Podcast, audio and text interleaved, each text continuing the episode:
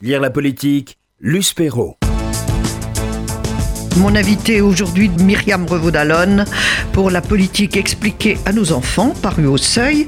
Euh, Myriam, c'est un petit livre que vous avez essayé de rendre simple, accessible, mais euh, quand même, peut-être avant d'expliquer, il faudrait peut-être revenir au début de tout, c'est-à-dire qu'est-ce que la politique? Absolument. Et j'ai pensé que... Qui l'a inventée Qui concerne-t-elle? Voilà, déjà, euh, déjà là, on a de quoi faire tout un journal. Voilà, parce que j'ai pensé que, effectivement, euh, si cette question euh, s'imposait dans cette collection du Seuil qui, qui porte le titre de Expliquer à nos enfants. Expliquer à, oui, à nos enfants. j'ai pensé qu'effectivement, la première chose à faire, c'était d'expliquer ou de remettre, comment dire, de préciser les choses sur ce que c'était que la politique étant donné, euh, au fond, euh, la multiplicité des, non pas des définitions, mais des idées que l'on en a, et surtout... Des idées surtout fausses. Et sur, des idées fausses, et surtout euh, liées, au fond, au discrédit qu'il y a aujourd'hui, à la dévalorisation de la politique. C'est-à-dire qu'on comment dire, on est dans un moment de très grande défiance à l'égard de la politique. Euh, on, a, appelé ça la crise de la représentation ou la crise de la politique.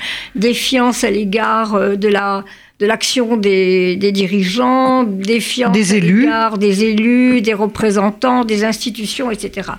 Et puis aussi quelque chose qui est de l'ordre, j'ai voulu dissiper une confusion qui est une confusion euh, très généralisée entre la politique et le pouvoir. Hein, parce que les gens pensent que c'est la même chose. Ce n'est pas la même chose. Ce n'est pas la même chose. Alors la politique, euh, au fond, ce sont les Grecs qui l'ont inventée. Et. Euh, mais une. certains Grecs, ceux qu'on appelait les hommes libres. Euh, oui, non, mais il faut quand même distinguer. Oui, oui, les, Grecs qui l'ont inventé, et ça voulait dire au fond l'organisation des affaires humaines la façon dont on vit ensemble dans la cité. Politique, ça vient du grec polis, et polis, c'est la cité. Alors vous avez tout à fait raison de dire, Luce, que cet exercice de la politique, ou que cette participation à la vie collective, elle était réservée aux hommes libres, aux citoyens, que les esclaves en étaient exclus, les femmes également, et ceux qu'on appelait les métèques, c'est-à-dire les étrangers qui vivaient à Athènes, parce que c'est en fait Athènes, le berceau. qui est le berceau, le modèle de la cité et de la cité démocratique. Et donc, au fond, il faut partir de là pour comprendre que la politique, euh, ce n'est pas euh, le pouvoir, c'est-à-dire ce n'est pas le fait que certains commandent et que d'autres obéissent, c'est pas la relation verticale entre ceux qui commandent et ceux qui, obéissent, mhm. entre les chefs et les sujets. Ou c'est pas l'exercice du pouvoir, ou alors c'est un exercice du pouvoir qui est exercé ensemble par des citoyens. C'est-à-dire au fond, ça correspond ici plutôt à une sorte de conception horizontale du pouvoir, puisque ces hommes libres, dans une, dans une cité démocratique, ils sont par définition égaux. Ils sont à la fois libres, et, égaux. Parce qu'ils sont tous libres, ils sont égaux. Et les Grecs avaient l'idée très intéressante et très importante que quel que soit les différences de richesse entre les citoyens, parce que bien entendu, il y avait des riches et des pauvres, euh, il y avait... Il y avait les guerriers, il y avait, les magistrats, il y avait, des, des, des, artisans, il y avait beaucoup d'agriculteurs, surtout beaucoup de, paysans, et puis il y avait des notables qui avaient beaucoup plus d'argent, qui étaient par exemple des maîtres. Quelles que soient les différences de richesse, une fois que ces citoyens étaient rassemblés dans l'espace public, l'agora, eh bien, l'agora, eh bien, ils avaient une sorte de voix égale au chapitre et une capacité de jugement qui était égale.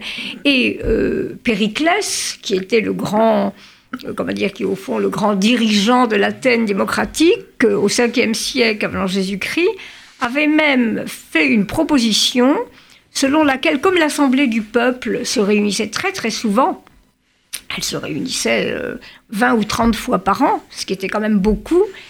ça obligeait les petits paysans à cesser de cultiver leurs champs pendant une journée pour venir à l'Assemblée du peuple. Il avait eu l'idée de, de, leur donner un dédommagement financier, c'est-à-dire de telle manière que les différences économiques soient plus ou moins peu gommées, au mhm. moins au moment euh, où euh, l'Assemblée du peuple se euh, réunissait. Alors, vous faites bien la différence entre la politique et le pouvoir, mais justement, il y a tout un passage de votre livre qui est extrêmement intéressant. Le pouvoir, expliquez-vous, c'est un verbe avec plein de définitions, mais c'est aussi un nom, un mot. Alors, Expliquez-nous un peu toutes ces entrées du pouvoir verbe et du pouvoir mot. Alors moi j'ai trouvé ça très intéressant de, de Ah oui, c'est passionnant. Effectivement sur euh, toutes les significations du mot pouvoir. D'abord parce que euh, quand on prend le verbe, le verbe insiste sur la capacité à pouvoir faire, sur l'action. Euh, pouvoir, c'est pouvoir faire quelque chose. Être en mesure de. C'est être en mesure, être capable de. Donc y a, là, le verbe pouvoir insiste en quelque sorte sur la possibilité d'agir, sur la capacité d'agir, sur le caractère euh, actif, comme tous les verbes d'ailleurs. Tous les verbes euh, insistent. Mhm. bon.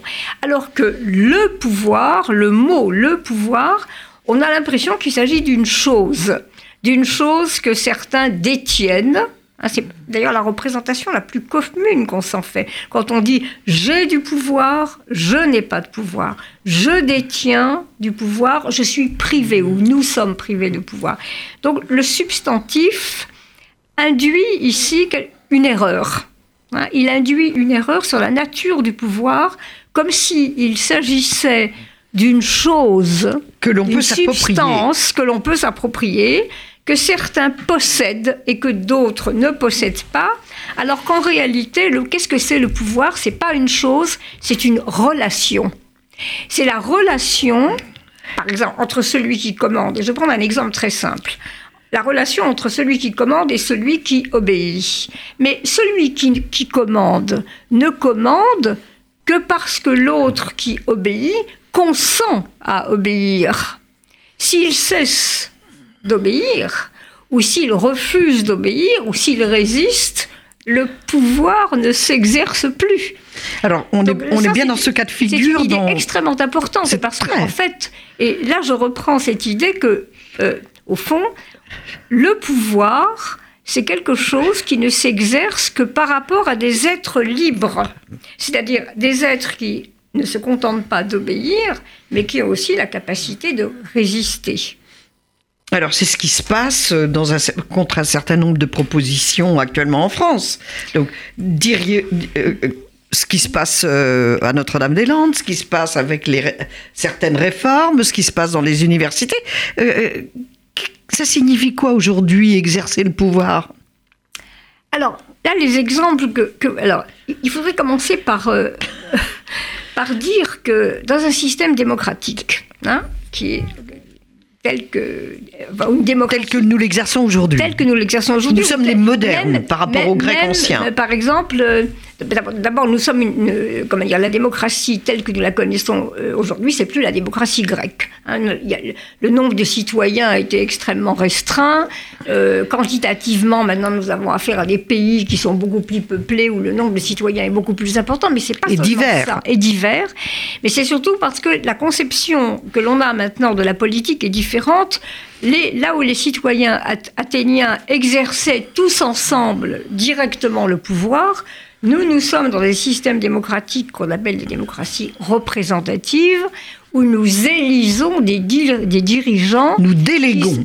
nous déléguons. Alors, c'est pas du tout que nous remettons euh, notre pouvoir entre leurs mains. Nous ne leur.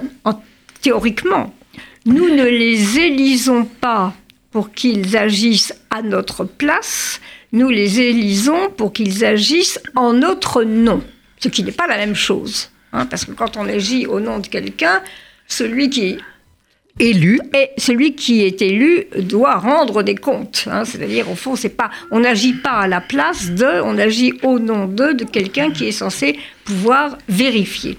Donc, donc, le problème de la résistance, ce n'est pas seulement le problème d'une résistance, euh, comme on la voit à Notre-Dame des langues, mais c'est d'abord, d'abord, le problème d'une résistance qui est organisée par les institutions. C'est-à-dire que dans une démocratie, où le pouvoir s'exerce. Il y a des contre-pouvoirs. Voilà, il y a d'abord des, contre-pouvoirs. Il n'y a pas Aussi de démocratie sans contre-pouvoir. Il y a des contre-pouvoirs qui sont des institutions qui sont établies pour pouvoir limiter l'exercice du pouvoir. Hein. Et c'est Montesquieu qui disait le pouvoir arrête le pouvoir.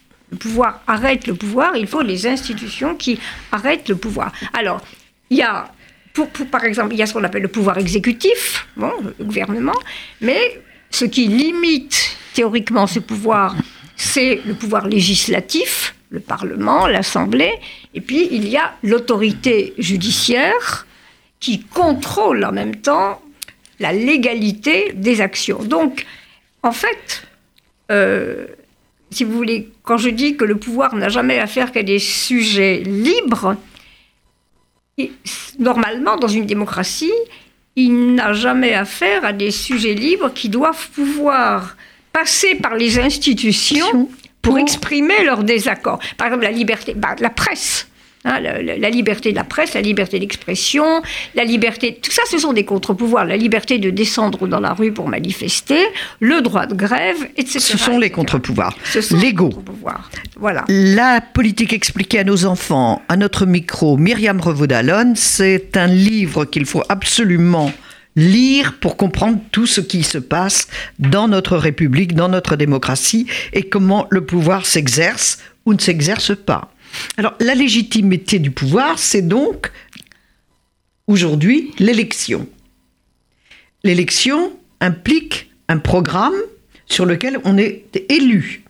Donc, est-ce que le président de la République aujourd'hui peut justifier son action parce qu'il l'a mis dans son programme, il l'a inscrit dans son programme? Puisqu'il a été élu à une majorité confortable, les Français auront, ont donc adhéré à ce programme.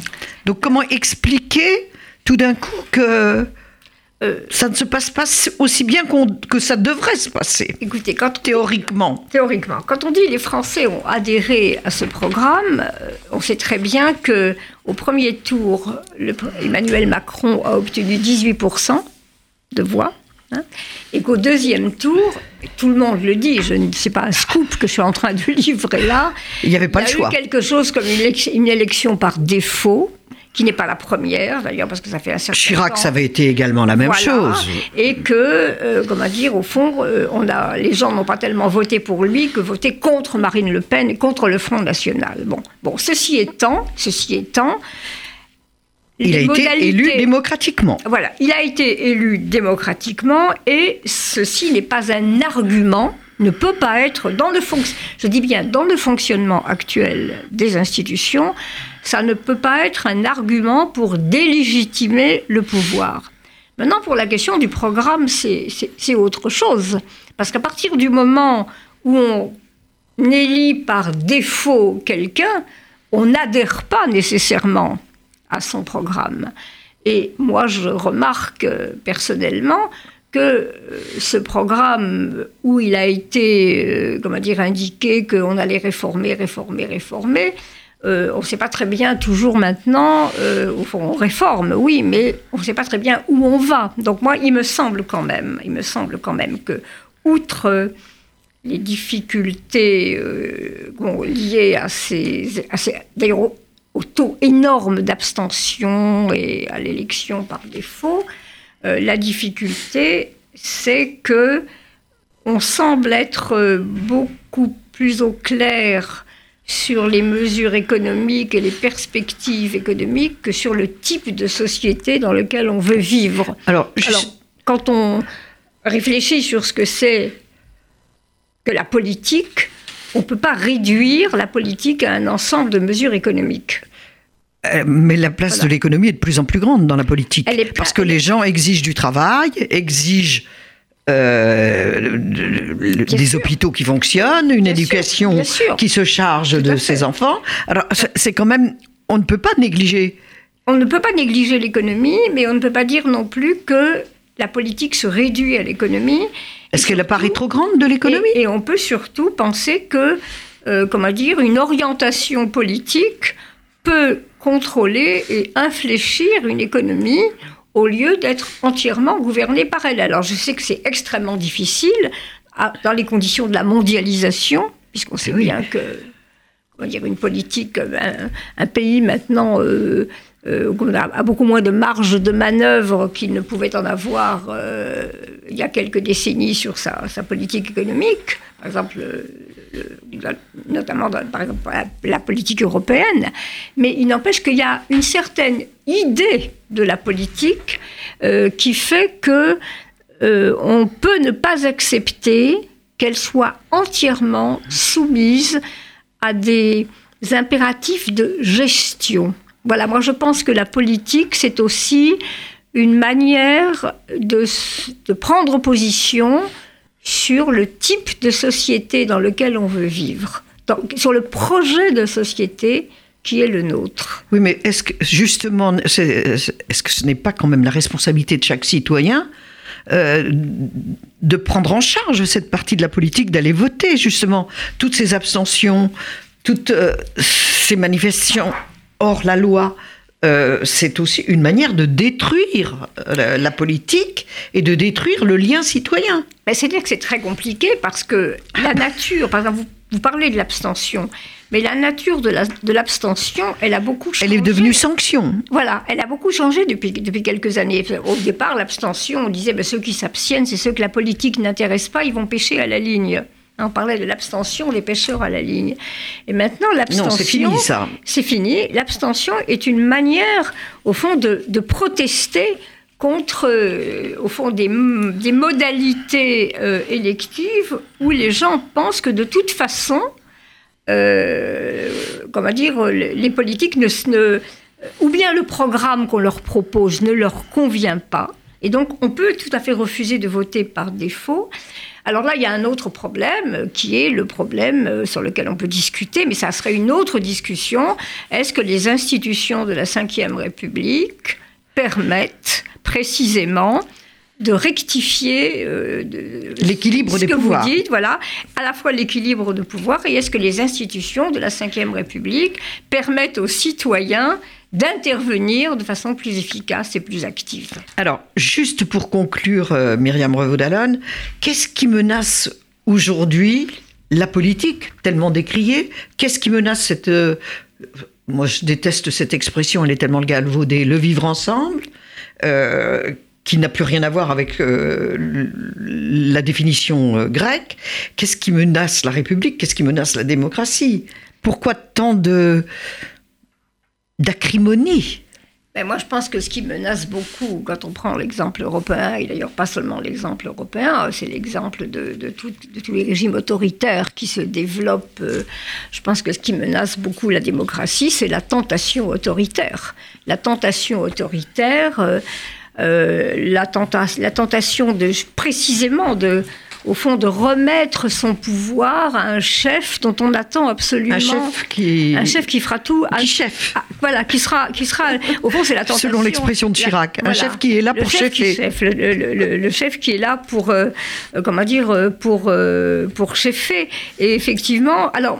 Mais ce qu'il faut savoir, quand on travaille et quand on réfléchit sur la démocratie, c'est que c'est une expérience extrêmement difficile. Et très difficile à vivre aussi, parce que c'est une expérience qui ne cesse. C'est pas simplement un régime avec des procédures institutionnelles, c'est aussi une manière de, vivre ensemble qui est extrêmement difficile parce qu'elle est livrée à l'incertitude. Alors quand on a un chef, on a l'impression que les choses, euh, voilà, seront beaucoup plus faciles, qu'on va s'éviter des discussions interminables et que le chef, il va nous mener directement là où on a envie d'être mené. Merci Myriam Revaud-Dallon. La politique expliquée à nos enfants, un livre incontournable. C'est publié au Seuil. Merci beaucoup. Retrouvez l'invité de la rédaction sur radio-rcj.info.